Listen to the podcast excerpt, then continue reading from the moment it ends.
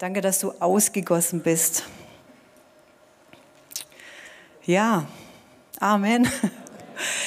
So Anfang des Jahres immer sehr spannend. Ich weiß nicht, wie es dir geht.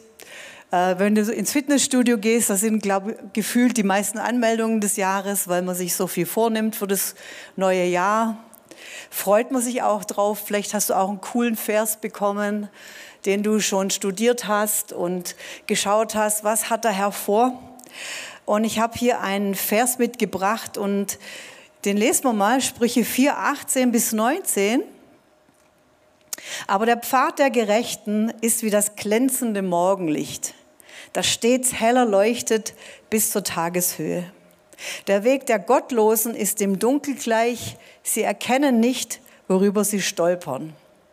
So, und vielleicht ist es für dich so der erste Teil von diesem Vers, wäre das so ein cooler Vers oder so eine coole Perspektive für das neue Jahr.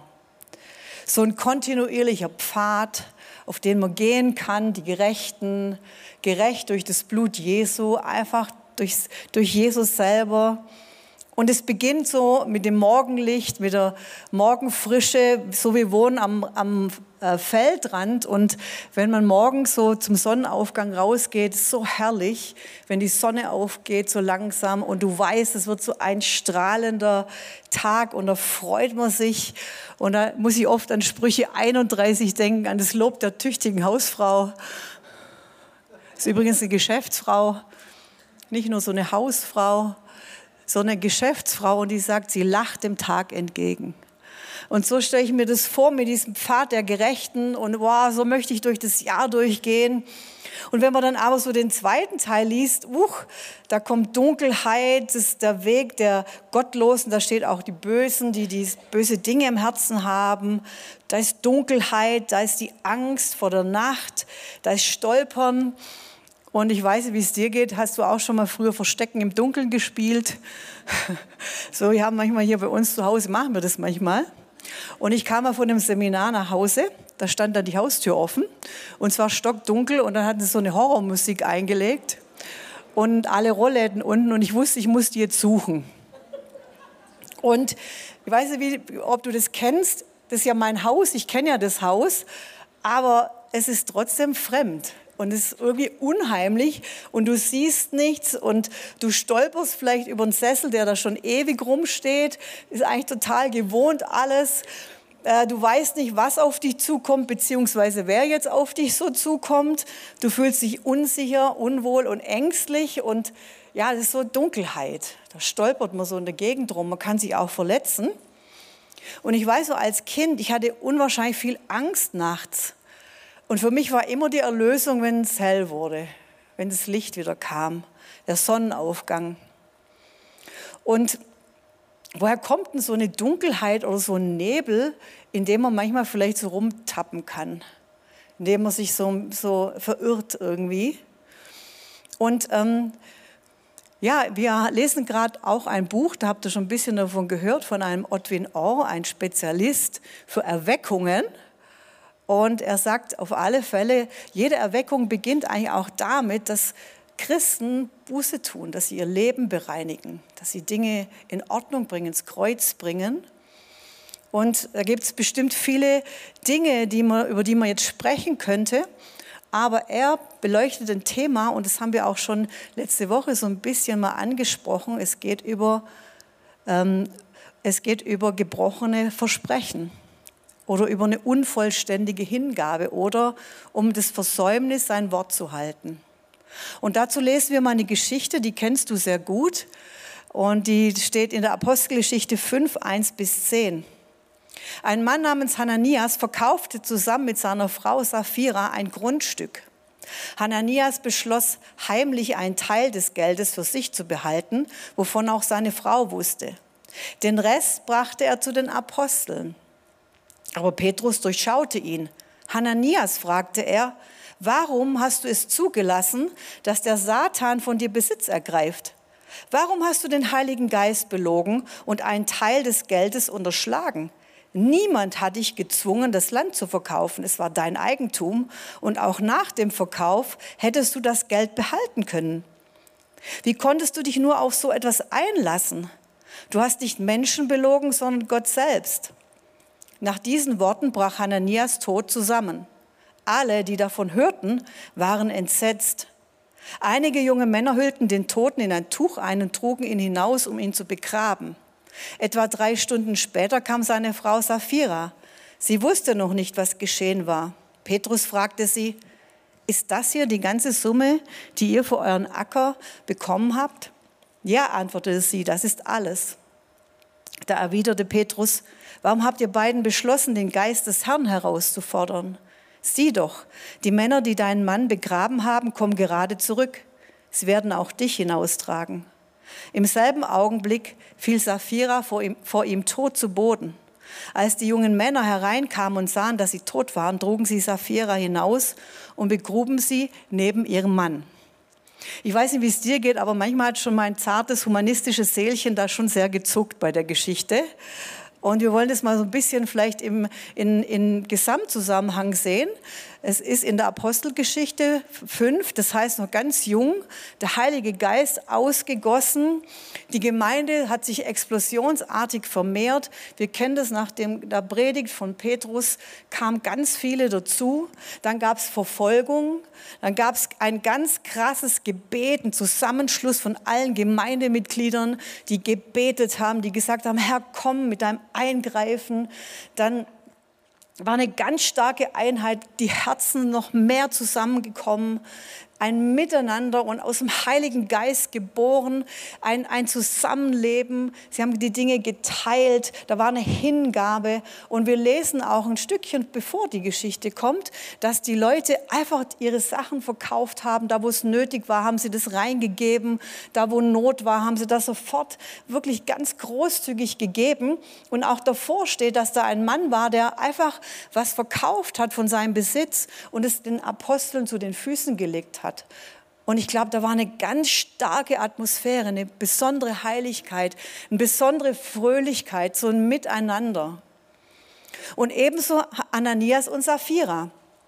Und wir lesen, dass sie ein Stück Land verkaufen, ein Stück Land. Ich vermute, dass sie noch ein paar mehr hatten, aber sie haben ein Stück verkauft. Und weißt du, dieses Grundstück war ihr Eigentum das gehörte ihnen. Sie konnten damit machen, was sie wollen.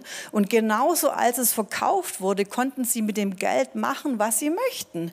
Niemand hat verlangt, dass sie das, den Besitz verkaufen müssen oder dass es Regel war, so jetzt verkauft jeder sein Äckerle, sein Häuschen. Ja? Und niemand hat verlangt, dass sie den Erlös in die Kasse von der Gemeinde reintun sollten oder irgendwelche andere Opfer bringen sollten. Und aber in ihrem Gedanken war, hm, sie, sie sahen das, was da passiert ist, und sie wollten das auch irgendwie haben. Und dann überlegten sie bei sich selber, ja, das machen wir auch. Und sie wollten auch so ein Opfer bringen, aber es war nicht das, ein ganzes Opfer. Es war nicht eine ganze Hingabe. Und weißt du, bei uns ist es auch so, jede Hingabe, die wir machen, die ist doch freiwillig. Niemand wird doch vorgeschrieben, wie, wie viel er beten muss wie viel, wie lange Bibel lesen muss. Es gibt doch kein Gesetz, wie viel wir jetzt opfern sollen. Das ist doch etwas, was vom Herzen kommt. Es gibt so kein, keine Vorschrift, wie, wie viel man Menschen von Jesus erzählen soll. Und jetzt zu, zurück zu der Geschichte. Ich glaube, den beiden war gar nicht klar, was sie da wirklich machen. Petrus sagt, du hast nicht Menschen, sondern Gott belogen. Und ich denke, Sie haben sich sicher nicht vorher überlegt, ja klar, wir belügen jetzt den Heiligen Geist. Und der Apostel fragt, warum habt ihr euch das vorgenommen? Das war richtig ein Plan. Und es scheint gar nicht ihnen klar zu sein, dass sie gegen den Heiligen Geist richtig gekämpft haben. Und dass ihnen auch nicht klar war, dass Gott doch irgendwie an der ganzen Sache mit beteiligt ist dass es auch um seine Person geht und um seine Heiligkeit und um seine kostbare Gegenwart. Und sie dachten, auch diese Angelegenheit, die betrifft nur mich allein, uns alleine, ist doch unsere eigene Sache. Und da steht, warum seid ihr eins geworden, den Geist des Herrn zu versuchen? Und sie hatten gemeinsam beschlossen, das zu verkaufen und einen Teil zurückzubehalten. Sie dachten, bestimmt nicht dabei, jetzt schauen wir mal, wie wir den Heiligen Geist herausfordern können. Und manchmal ist es auch so bei uns, dass wir den Heiligen Geist verletzen. Dass wir eine Hingabe machen, die aber gar nicht ganz vollständig ist. Und wir behalten einen Teil zurück.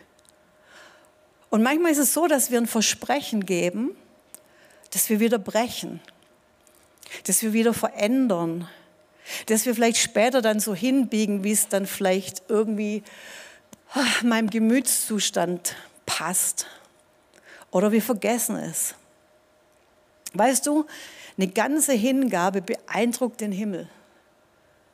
Eine ganze Hingabe, das öffnet den Himmel. Denk an Jesus, als er am Kreuz war. Das war die größte Hingabe, hat sich der Himmel geöffnet. Hat sich der Himmel über ein Land geöffnet. Und ich musste immer wieder an den Nathanael denken. Ein Jünger geht zu seinem Freund und sagt, komm Nathanael, wir haben den Messias gefunden. Und Nathanael, oh, der war ganz, jetzt gucken wir mal. Und dann steht er vor Jesus und dann sagt Jesus zu ihm, ich sah dich unter dem Feigenbaum. Ich habe dich gesehen. Und ich glaube, dass Jesus das gesehen hat, dass Nathanael da gekniet hat und gesagt hat, Gott, ich gebe dir alles. Ich gebe dir alles, ich gebe dir mein ganzes Leben, ich gebe dir mein alles. Ich möchte nur den Messias haben, ich gebe dir alles. Und er hat sein Leben Gott geweiht und ihm alles gegeben. Und das hat Jesus gesehen. Das hat ihn beeindruckt. Und weißt du, bei mir war das so, als junger Mensch bin ich von zu Hause weggelaufen und mich haben Christen aufgenommen. Ich durfte in eine WG. Und ich hab da, durfte da ein paar Tage so mitwohnen. Und klar, sie haben mir von Jesus erzählt. Und dann habe ich da auch, weil, ja, ich habe gesehen, die, da ist Leben, da ist Freude, da, die haben mir alles erzählt von, von Adam, von Eva, von Sünde, von Schuld, von, von der Ewigkeit. Und sie haben gesagt, Claudia, du musst dein Leben Jesus geben mit allem. Und dann habe ich ein Übergabegebet gesprochen. Und nach zwei Tagen bin ich abgehauen. Es war nicht ein Leben mit ganzer Hingabe, es war nicht mit ganzem. Und dann hab, hab, musste ich eine Ehrenrunde drehen. Die war nicht schön, das war keine Ehrenrunde. Es war eine Runde, die ganz tief nach unten ging. Ganz tief nach unten. Und als ich da unten lag, dann dachte ich, Jesus, jetzt wird es Zeit, dass ich dir alles gebe, dass ich eine ganze, ganze Hingabe mache an dich. Und ich weiß noch, ich war in meinem Wohnzimmerchen, in meiner Sozialwohnung damals, und ich kniete dort und ich sagte, Jesus, ich habe überhaupt nichts dir zu bieten, nichts, aber ich gebe dir einfach alles, was ich habe, meine Zukunft, alles. Und in dem Moment kam eine Hand Gottes auf mein Leben, wie eine riesige Hand. Es war wie wenn der sagt, du gehörst jetzt mir. Und diese Hand war über meinem Leben bis heute. Ganze Hingabe, alles. Weiter zur Geschichte. Du hast nicht Menschen belogen, sondern Gott selber. Den Heiligen Geist belogen. Da steht Pseudomai.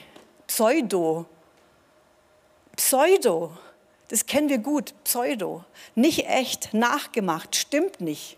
Falscher Anschein, sieht aus, als ob falsch. Du hast zugelassen, dass Satan von dir Besitz ergreift, steht da. Satan, der, der Nachahmer, der Pseudo, der tut so, als ob. Weißt du, Satan ist nicht, boah, Kingdom, oh, Satan, boah, mit Hörner. Nein, der kommt als Engel des Lichts. Der kommt mit schönen Angeboten. Der kommt mit Verlockungen. Weißt du, wenn der als, so wie wir, wie das in den Märchenbüchern steht, als Satan kommt, dann pff, wird keiner auf ihn reinfallen. Aber er kommt als Nachahmer, er kommt als, als Pseudo-Erlöser, als Pseudo, der dir etwas bringt. Und, und hier steht, hey, du hast dem Pseudo, du hast dem Nachahmer Raum gegeben. Und in dieser herrlichen Atmosphäre Gottes, in diesem herrlichen Gemeindeleben der damaligen Zeit, da war das, dass es wie beschmutzt wurde, wie verletzt wurde die Gegenwart Gottes, Pseudo. In 2. Timotheus 3, 1 bis 5 lesen wir das. Da steht, was auf uns zukommt in den letzten Tagen. Das eine sollst du wissen, in diesen letzten Tagen werden schlimme Zeiten auf uns zukommen. Die Menschen werden nur sich selbst und ihr Geld lieben. Sie werden überheblich, anmaßend sein und da kommt ganz, ganz viel. Und wenn du das liest, denkst du, boah, nee, da bin ich, das, nee, ich doch nicht. Und dann steht später, Gott ist ihnen völlig gleichgültig. Nach außen tun sie zwar fromm, nach außen tun sie fromm. Aber von der Kraft des wirklichen Glaubens wissen sie nichts. Hüte dich vor solchen Menschen. Nach außen, sie haben den Schein, steht da. Das ist Pseudo. Und was passiert war, dass Ananias und Sapphira von der Gegenwart Gottes getrennt worden sind. Getrennt. Und auch von den Gläubigen, auch von der Gemeinde getrennt. Und weißt du, all das, was auf der Ebene zu Gott passiert, passiert auch auf dieser Ebene. Trennung, Trennung, ein Riss. Es hat Auswirkungen. Wenn ich auf dieser Ebene einen Riss habe, habe ich auch auf dieser Ebene einen Riss. Und wenn ich auf dieser Ebene einen Riss habe, zum Herrn hin, habe ich auch zum Menschen hin einen Riss. Da kommt ein Riss rein. Und jetzt möchte ich gerne das Bild, weil es geht es um diese gebrochenen Versprechen. Da kommt ein Riss. Ich hatte mal einen Steinschlag in meiner Scheibe, in meinem Auto. Ein ganz kleines Ding. Und ich bin einfach nicht sofort zum Reparieren gegangen. Hab gedacht, komm, das ist ja nur so mini, das war wirklich ein Millimeter. Und dann war das Auto da draußen in der Sonne und ich komme raus, die ganze Scheibe, ein Riss durch. Weißt du, wenn ich das gleich gemacht hätte, das hätte mich nichts gekostet, nichts. Aber dann musste ich einfach die Reparatur bezahlen über die Versicherung, hatte Kosten. Und da gibt es einen Riss. Die Gemeinschaft mit Gott wurde zerstört durch diese unvollständige Hingabe. Durch das, dass das, diese Versprechen zerstört wurden. Und weißt du, was ich traurig finde? Der Name Ananias heißt der dem Gott Gnade gegeben hat. Wie krass. Oh, das tut weh. Und Saphira heißt genau, was sie heißt. Ein Saphir, ein wertvoller als ein Diamant. Boah, das tut so weh. Und weißt du, wir sind die, denen Gott so viel Gnade gegeben hat. Wir sind diese kostbaren Edelsteine. Risse,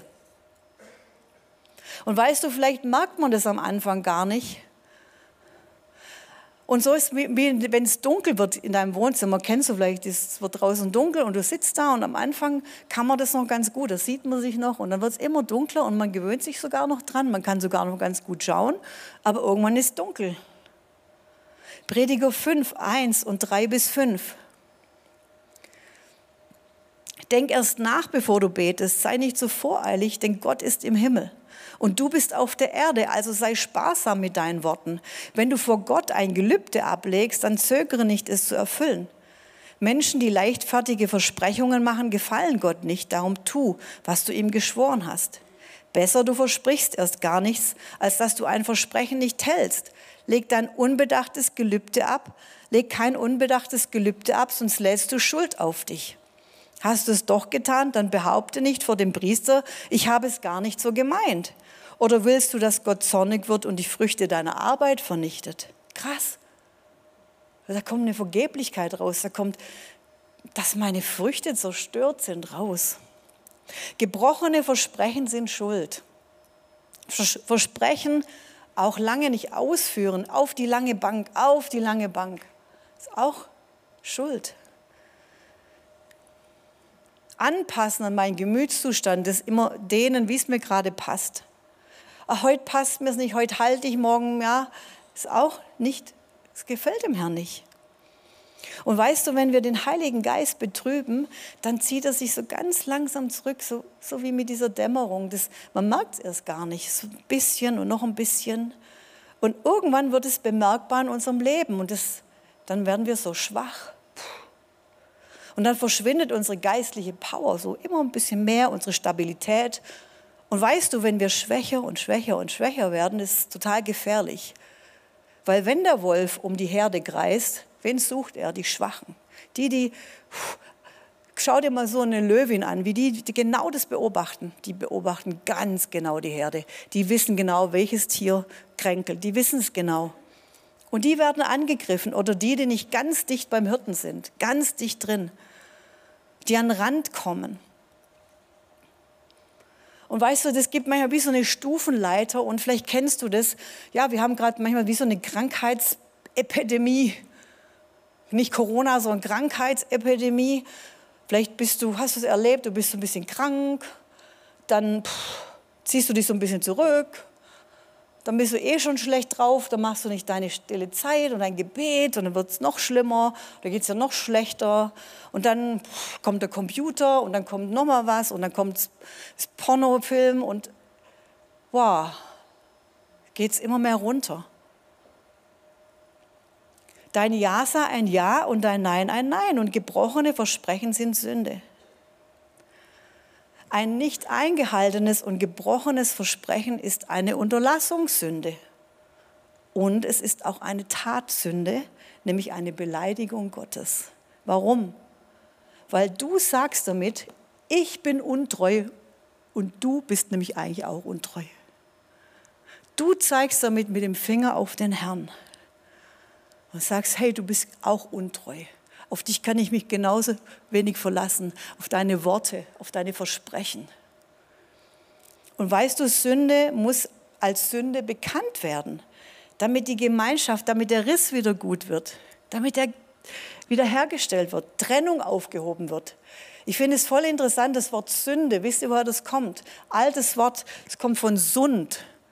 Ein Sund, ganz altes Wort, bedeutet eigentlich, wenn du eine Küstengegend hast und du hast so eine vorgelagerte Insel, dann ist da noch so ein zwischen den beiden so ein Küstenstreifen. Und dieser, Küsten, dieser, dieser Wasserstreifen, der gehört schon zum großen Meer, aber er ist trotzdem irgendwie wie abgetrennt. Und das ist Sünde. Ich bin eigentlich abgetrennt von dem Großen, von der Fülle. Weißt du, wir sagen manchmal, ja, ich wollte das doch gar nicht dann sage ich immer, ja, weißt du, das ist so. Wenn du mir mit deinem Auto über den Fuß fährst, dann bringt mir das nichts, wenn du sagst, oh, ich wollte das doch gar nicht. Dann sage ich, es tut weh. Es tut weh. Sprüche 28, 13, wer seine Missetat leugnet, dem wird es nicht gelingen. Wer sie bekennt, der bekommt Barmherzigkeit. Und wir machen manchmal Gott zu so einem Pseudo. Jesus sagt selber, meine Worte werden nie vergehen. Auf ihn kann man sich verlassen. Prediger, 1. Könige 8, 56. Lasst uns den Herrn preisen, denn er hat sein Versprechen gehalten und seinem Volk Israel eine Heimat gegeben, in der es Ruhe, in Ruhe und Frieden leben kann. Wie, was er damals unseren Vorfahren durch seinen Diener Moses sagen ließ, ist eingetroffen. Jede einzelne seiner Zusagen ist in Erfüllung gegangen. 5. Mose 23, nochmal was. Vers 22 bis 24. Wenn ihr dem Herrn, eurem Gott, was versprochen habt, dann haltet es auf jeden Fall. Er wird es mit Sicherheit von euch fordern. Verweigert ihr es ihm, so ladet ihr Schuld auf euch. Ihm gar nichts versprechen ist keine Sünde, doch wenn ihr freiwillig ein Gelübde abgelegt habt, dann müsst ihr es auf jeden Fall erfüllen. Was ihr versprochen habt, müsst ihr halten. Kannst du mir ein kurzes Glas bringen? So, das die gebrochenen Versprechen. Und ich hatte irgendwie so ein Bild von so einem, so einem Gefäß und da sind diese Versprechen drin. Vielleicht das Gefäß deines Lebens. Und da sind diese Versprechen drin, vielleicht diese oh, mega Stapel am Anfang des Jahres. Huh.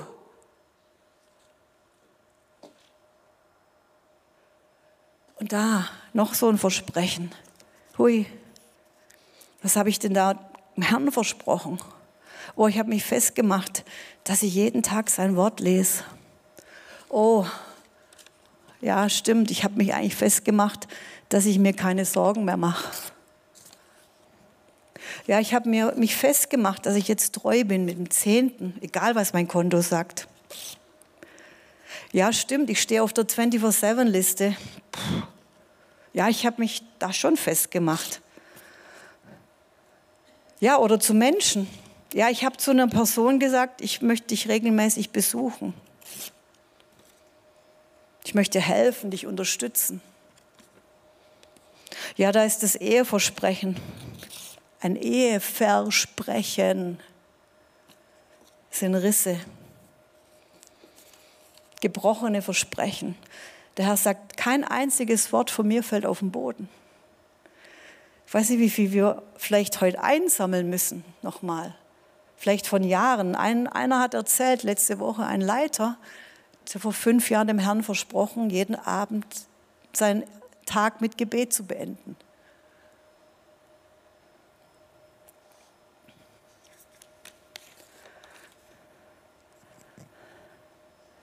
Was sind die kleinen Risse?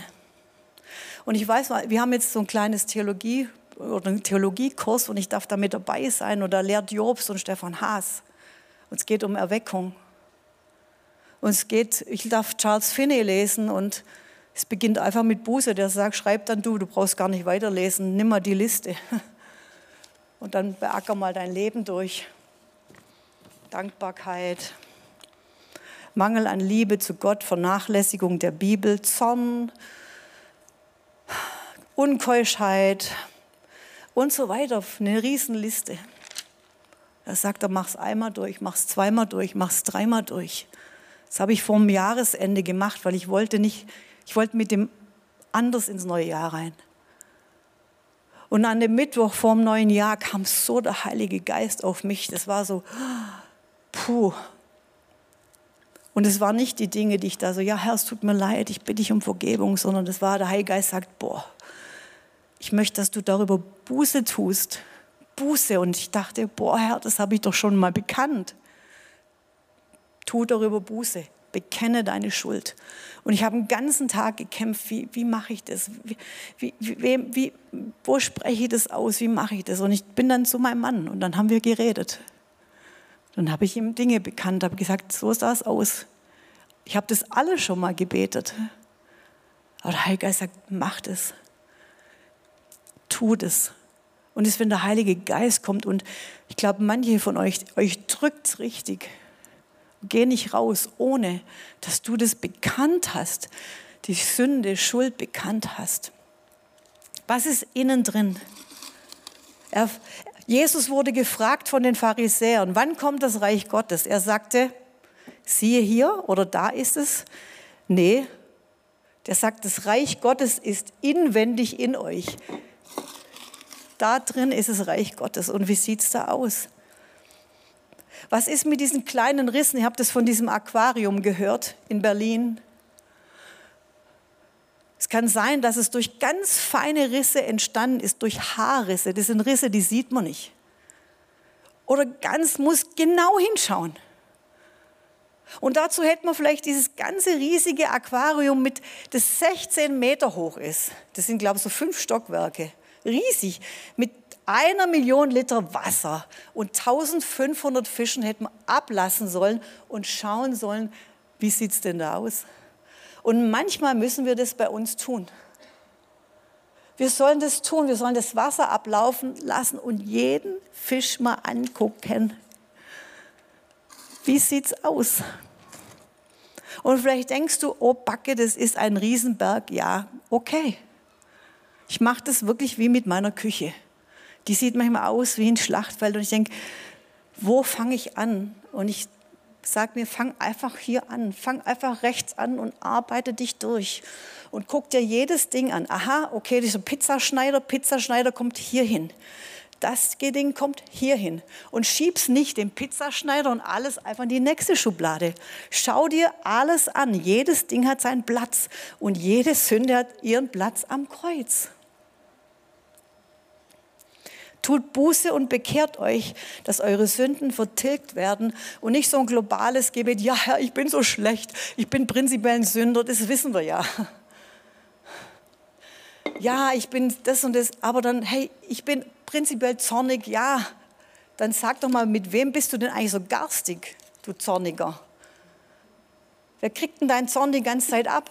Dann geh doch bitte hin und tu Buße und schuldige dich.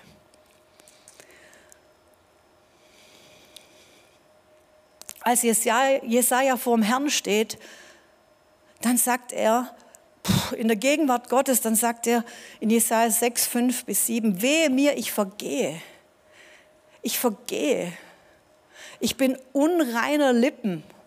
Ich wohne unter einem Volk mit unreinen Lippen. Ich weiß nicht, wie es dir geht. Ich dachte immer, wenn ich so in der Gegenwart Gottes stehe, ich fühle mich eigentlich komplett dreckig.